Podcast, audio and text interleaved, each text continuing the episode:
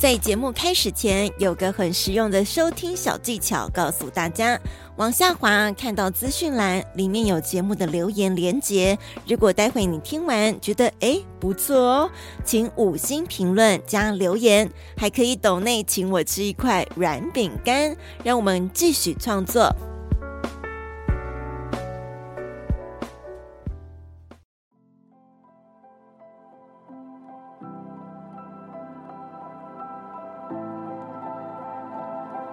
回溯过去，回溯过去，回溯过去。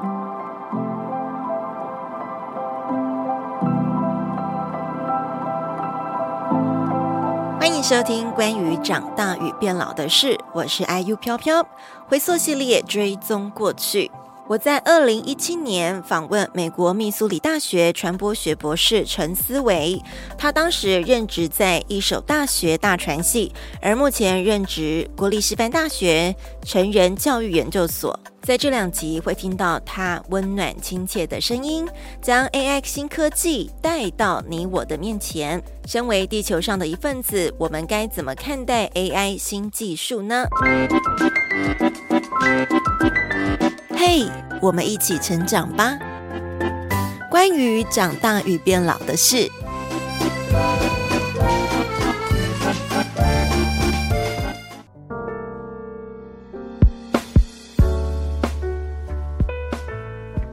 本节目获教育部终身学习经费补助。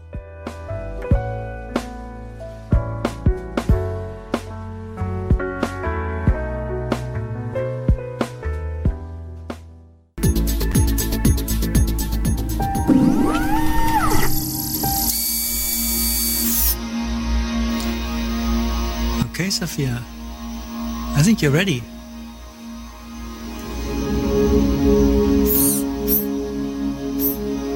Hello. Hi, Sophia. I believe I am Sophia. 这是机器人 Sophia，它是由一个美国的机器人公司所制造的。它在跟人类对话。Well, many of us worked together to create you. I can't clearly remember. 所以，我们今天要聊聊跟 Sovia 一样的 AI 人工智慧机器人，他们的出现带给我们什么样的改变？那今天很开心邀请到来自一所大学多媒体设计学系陈思维老师。他有着超越凡人的思考模式。陈思维老师，在我引领他来跟大家打招呼之前，我一定要再稍微描述一下他是什么样的好人物，才会成为我的偶像。他呢，他非常具有是任何很多人知道前卫的事情，所谓的科学领域啊，或是数位发展，我只要开个头问他，他总是能够侃侃而谈，而且引据非常多的例子啊，或是数据，让我觉得天哪，他是神。所以今天这个小时会跟陈思维老师来做一个简单的分享，还有对谈，希望从我们的聊天过程能够获取一些很棒、很新的知识。欢迎陈老师。大家好，我是陈思维。哎，老师声音非常的美哦，谢谢。老师，你今天想要跟我们分享的领域大概是什么？因为我的领域是呃数位媒体嘛，数位科技。那我想这个领域其实呃相当的广。那呃我今天因为我们时间也有限，那我就想选择一个目前当今非常热门，而且现在台湾呃包含整个政府啊、民间啊都非常重视的 AI 人工智慧来当今天的主题。好，那接下来时间我们要交给陈思维老师。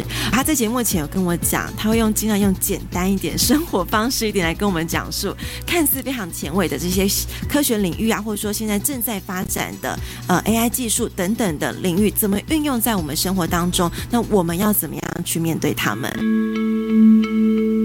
那如果我今天要来谈，呃，从一个社会科学家的一个角度来谈 AI 人工智慧啊，那要大家听的，我想就是一个呃比较浅显的部分。那我并不会谈什么呃城市设计的部分啊，或是呃后端技术的部分，我反而是要呃来讲。就是我们身为这个地球上的一份子，我们该怎么样来看待这个一个新时代的一个新技术？好像大家都一直努力在发展 AI 人工智慧，它到底是什么？对于我们会带来呃一些什么样的影响？那之所以今天我们会选择这个主题呢，其实很简单，因为呃，大家都已经听过 AI 人工智慧了。事实上，搞不好很多人你都已经看过相关的电影了。譬如说，很早很早以前，呃呃，史蒂芬史匹柏拍了一部 AI 人工智慧，那他是讲述一个呃一个机器人的小男孩，那他一直希望可以变成人类的一个故事。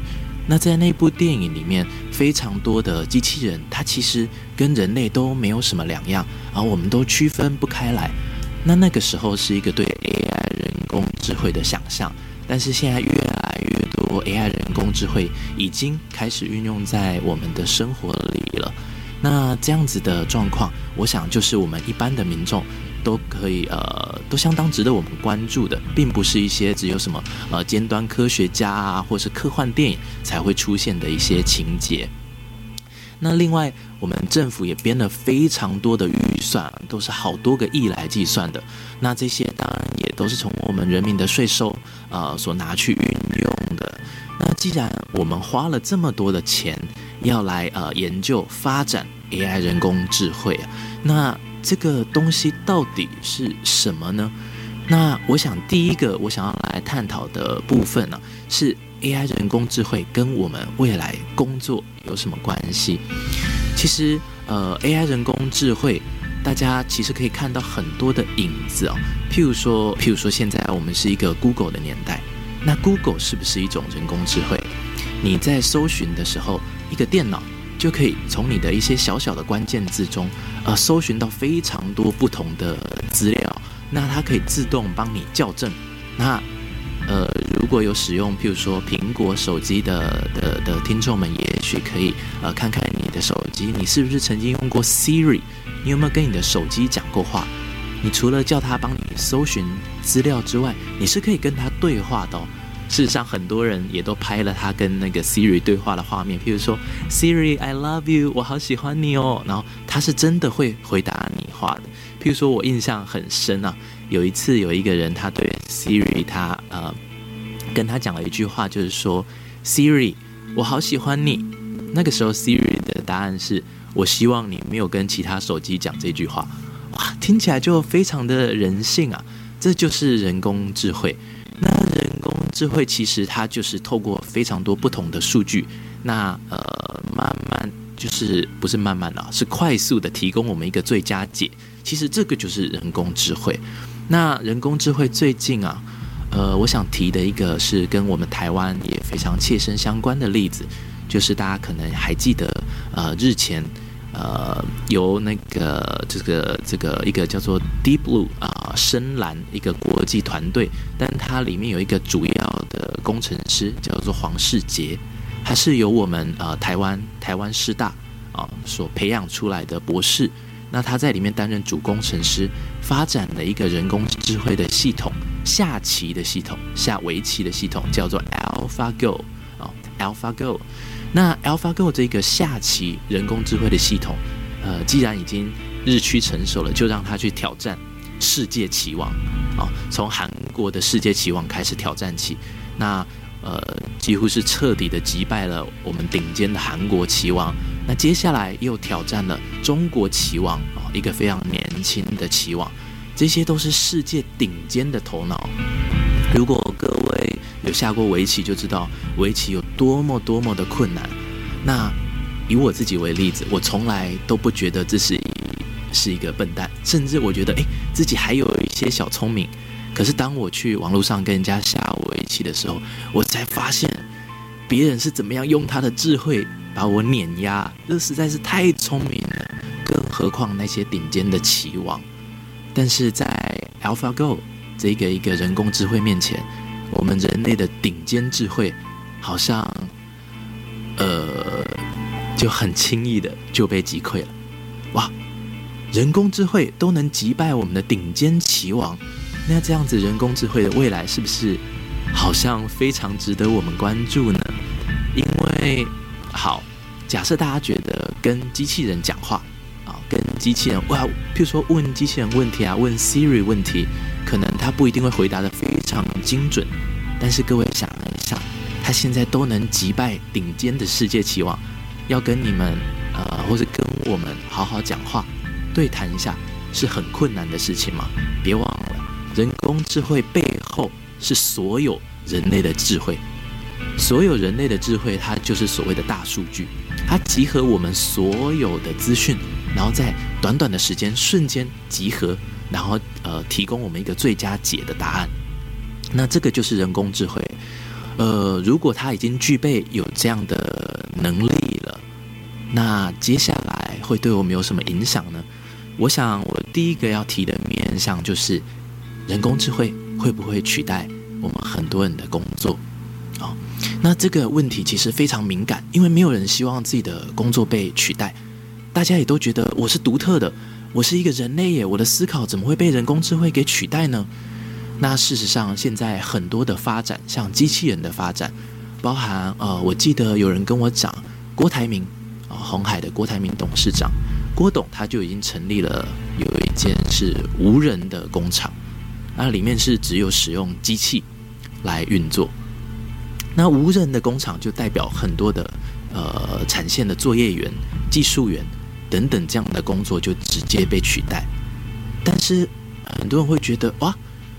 那是不是只有会影响到，譬如说，呃，出街啊，或是呃，单纯反复劳动力的工作呢？我没问题的啦，又影响不到我。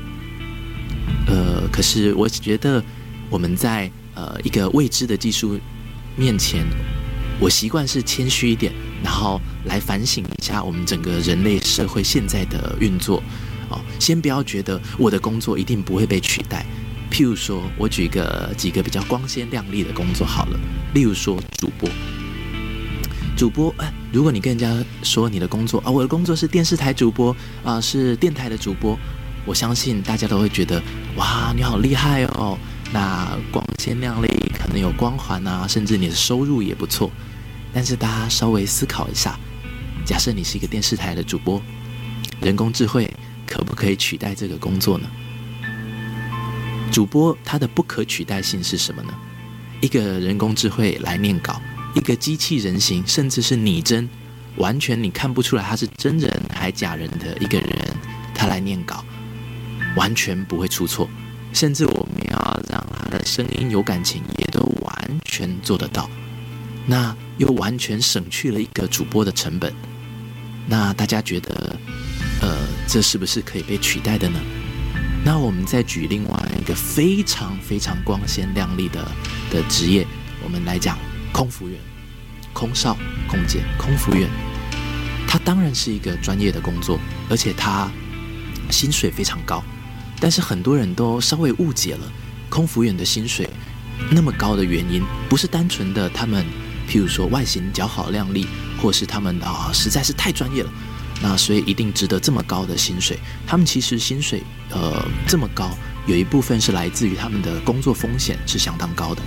你要担任一个空服员，你必须要承受呃，譬如说呃飞机有意外，你可能不如一般的职业的风险，可能是啊啊烫到啊，或是很累啊，或是爆肝啊，你可能承受的职业风险就是死亡，所以你会有相应高的薪水。但是你再稍微想一下，空服员，当你搭飞机，如果有搭飞机经验的朋友，你稍微想一下，空服员的工作，譬如说，呃，帮你呃递茶倒水，呃，接受你的点餐，在机上提供你一些服务，那些是不是机器人可以做得到的？哦，那这个讲出来当然是稍具争议性啊，很多空服员可能会啊，陈老师你你这样讲太过分了，我们是很很专业的，我没有否定呃每一个工作的专业，因为我等一下就要谈我自己，每一个工作都有它的专业，但是当我们试图利用人工智慧来取代我们专业的时候，我们的不可取代性到底是什么？我觉得这个是每一个行业。呃，在面对人工智慧的时候，都要想的。在人工智慧发展之初，没有人想到它竟然可以击败世界棋王，人类最顶尖的智慧之一啊、哦！那要取代我们一般的工作，难道是不可能的？我用逻辑来想，即使这是一个还没有发生的未来，我自己是觉得相当的可能。那我当然也要反省我自己的工作。那除了刚刚，譬如说我们讲到主播啊、空服员啊等等，或者是呃产线技术员啊，呃，稍微想一下我们平常的服务业，假设你只是反复的呃做着一些行为的一些服务业，那简单的机器人，它可不可以呃就是完成这些任务呢？譬如说我之前去日本玩的时候，呃，日本它已经有一些无人饭店。它是利用机器人来当柜台，机器人来接待你做 check in check out，那提供你譬如说毛巾啊什么的这些动作，你觉得我们一定需要真人吗？真人帮你 check in check out，它有什么不同吗？呃，柜台，我要两个毛巾啊，两条毛巾，那可不可以再给我一包洗面乳？你觉得我们真的需要真人吗？啊，刚才提到空服员还有另外一个原因。摔下来的是人，兹事体大。如果摔下来的是机器空服员，呃，虽然我们还是于心不忍，但是也许他伤害的并不是一条目前来说活的生命。那最后我再反省一下我自己的职业，我是一个教授，我是一个老师。那老师这个职业可不可以被取代呢？我在这边好像讲的哦，其他行业都被取代，那我自己呢？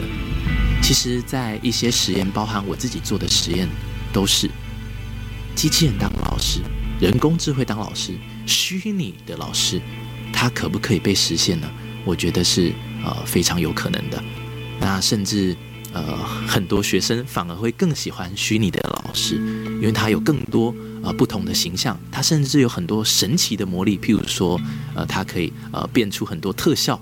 这些都是真人老师不一定能达到的事情，而且真人老师有感情，会累，有的时候没准备好，有的时候会讲错。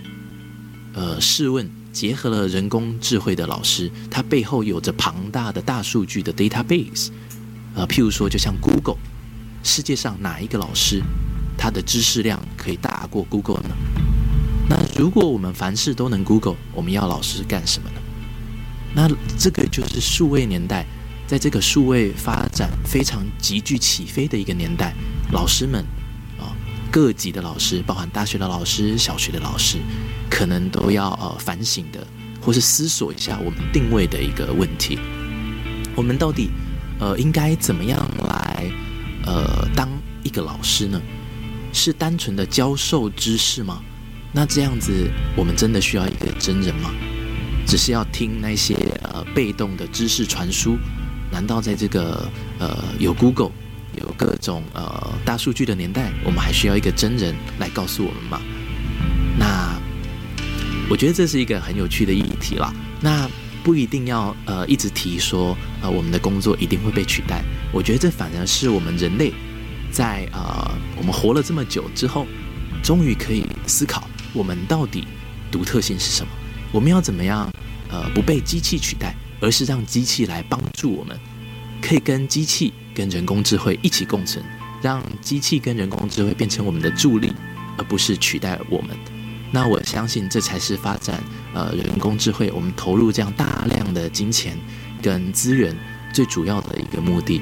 因为呃投入大量的金钱来取代我们，那不是很奇怪吗？所以我们应该是共同努力一起来反省的一个部分。而且，其实对我来说，人工智慧跟机器人，还有虚拟的人，譬如说现在大家都可能知道的 AR 啊、VR、扩增实境跟虚拟实境，它都是帮虚拟的人物变得更加真实。这些技术啊，或是这些呃游戏啊，其实对我来说是相当的正面的，因为嗯，其实我蛮在意交朋友这件事情的。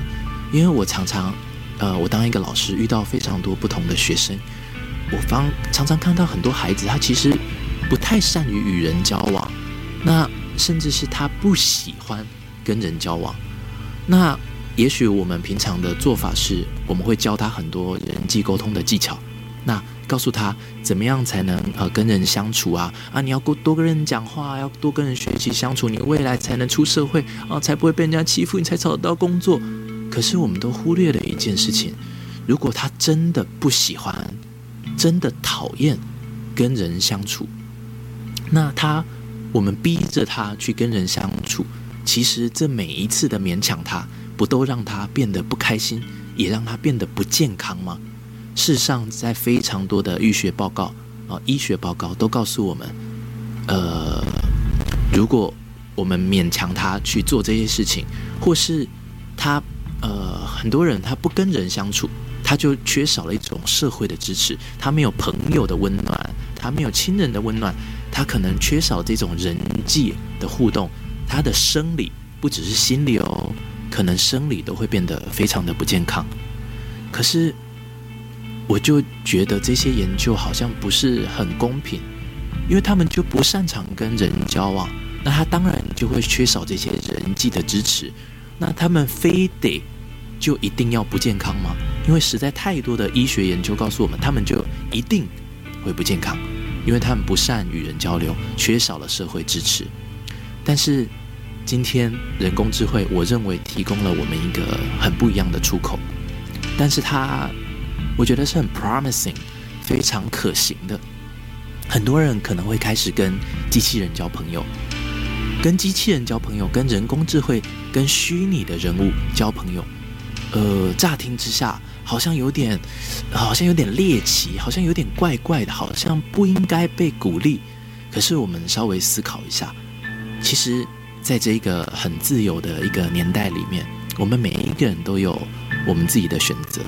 你喜欢呃每一个人，你喜欢高的，你喜欢瘦的，你喜欢胖的，你喜欢眼睛大的，你喜欢眼睛小的，你喜欢皮肤白的，你喜欢皮肤黑的，青菜萝卜各有所好，你都可以去选择。那为什么有些人他不能选择去跟虚拟的人物、跟二次元的、跟机器人啊、呃、来交朋友，跟他们有心灵的交流呢？那如果跟这些虚拟的人物、跟这些机器人，能有呃一些人际的交流，这边我可能要比就是稍微强调一下是人际的交流，因为人类这个种族这个词这个定义也慢慢的模糊了。那如果跟机器人的交流也能带给他温暖，带给他开心的话，为什么我们要禁止他呢？为什么要跟他说啊？不要，你这样做很奇怪，你这样做不对啦！来来来，赶快，我们来上一个课啊，来教你人际互动，呃，这样才是对的，这样才是主流的。哎呦，主流的方式一定是好的吗？我们传统来呃治疗或是改善一个人不太善于与人交往或是没有很多朋友的这个方式。是抓他来上很多呃人际呃互动的课啊、呃，人际的交流。但这些课、这些治疗对于他们来说真的是好的吗？第一，我们无法保证在所有的课程结束之后、治疗结束之后，他就变得喜欢与人交流，或是会与人交流了。二，他如果本来就不善与人交流，或是不喜欢与人交流，他每一次的治疗跟每一次的智商。事实上，他都是很痛苦的。那在没有办法保证结果的状况下，又让他每一次每一次的痛苦，我有的时候不太懂这样所谓的主流的方法，它的到底是不是正确？那如果现在人工智慧、虚拟的人啊，呃，虚拟的机器，这些慢慢的要融入未来我们人类的生活，成为我们的一部分，那跟他们做朋友，从那边。呃，取得一些温暖、一些支持，就像是我们一种养宠物或是交朋友的概念，它难道是不能被施行的吗？我觉得这其实除了让我们反省交朋友这件事情，呃，也让我们思考未来我们怎么样跟人工智慧、跟机器在这个社会里面共存。那我想这个议题还很大，那呃，我平常能讲的还很多，但今天的时间啊，我想我就先呃带到这边。那跟听众朋友所最后要分享的就是，人工智慧它的来袭或是它的来临，绝对不是给我们一个很大的压力，我觉得反而是给我们带来很多思考的一个空间。那它也不是只限于科学家呃的一个一个艰深的议题，事实上它已经慢慢的出现在我们很多生活的角落。那呃，身为一个老师，身为一个学者，我也很希望有更多的机会再跟大家一起讨论。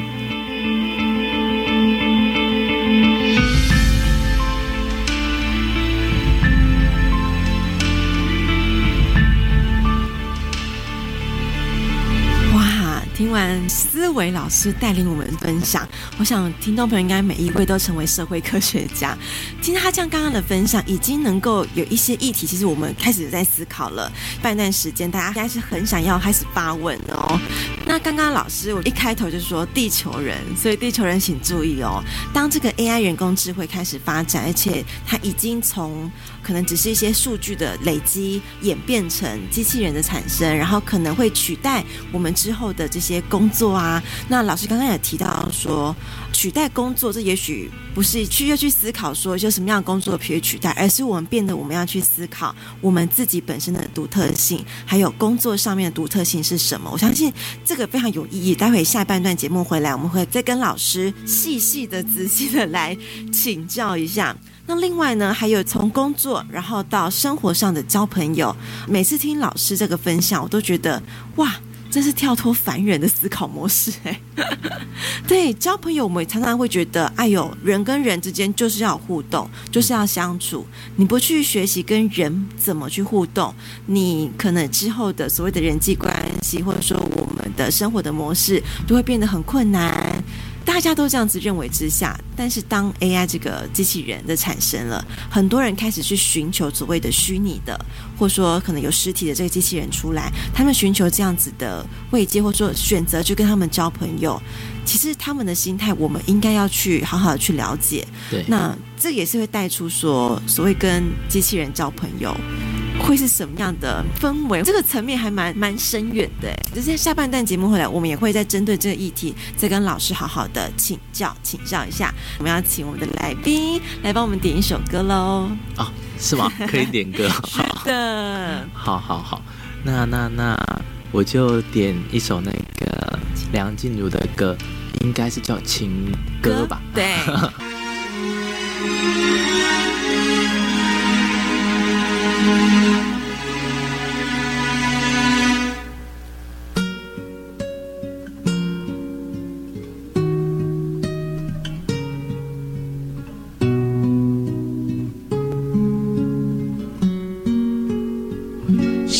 往事琥珀，泪一滴滴被反锁，情书再不朽，淹没成沙。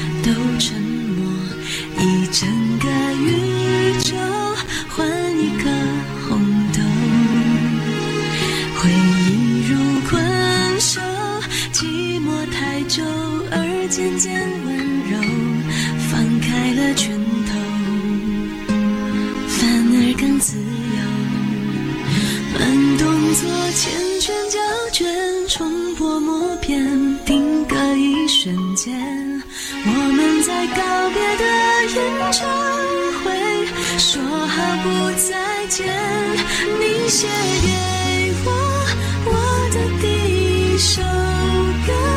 你和我十指紧扣默写前奏可是那然后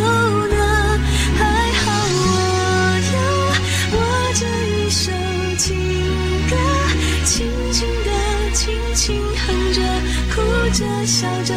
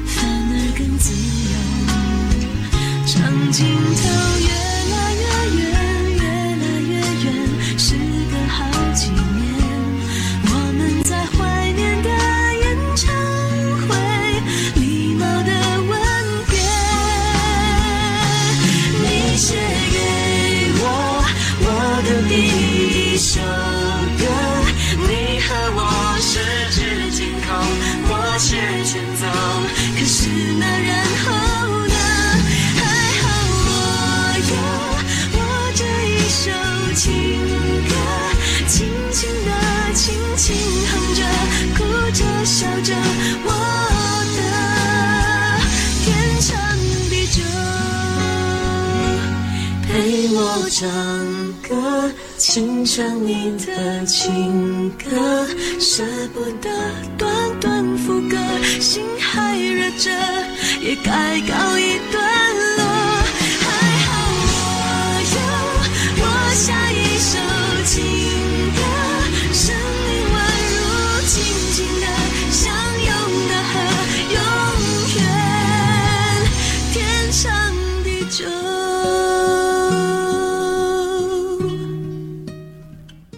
邀请你继续收听陈思维老师的分享，请听下一集关于长大与变老的事。也请大家留下任何指教跟留言，以及可以的话五颗星评论。非常感谢你的收听。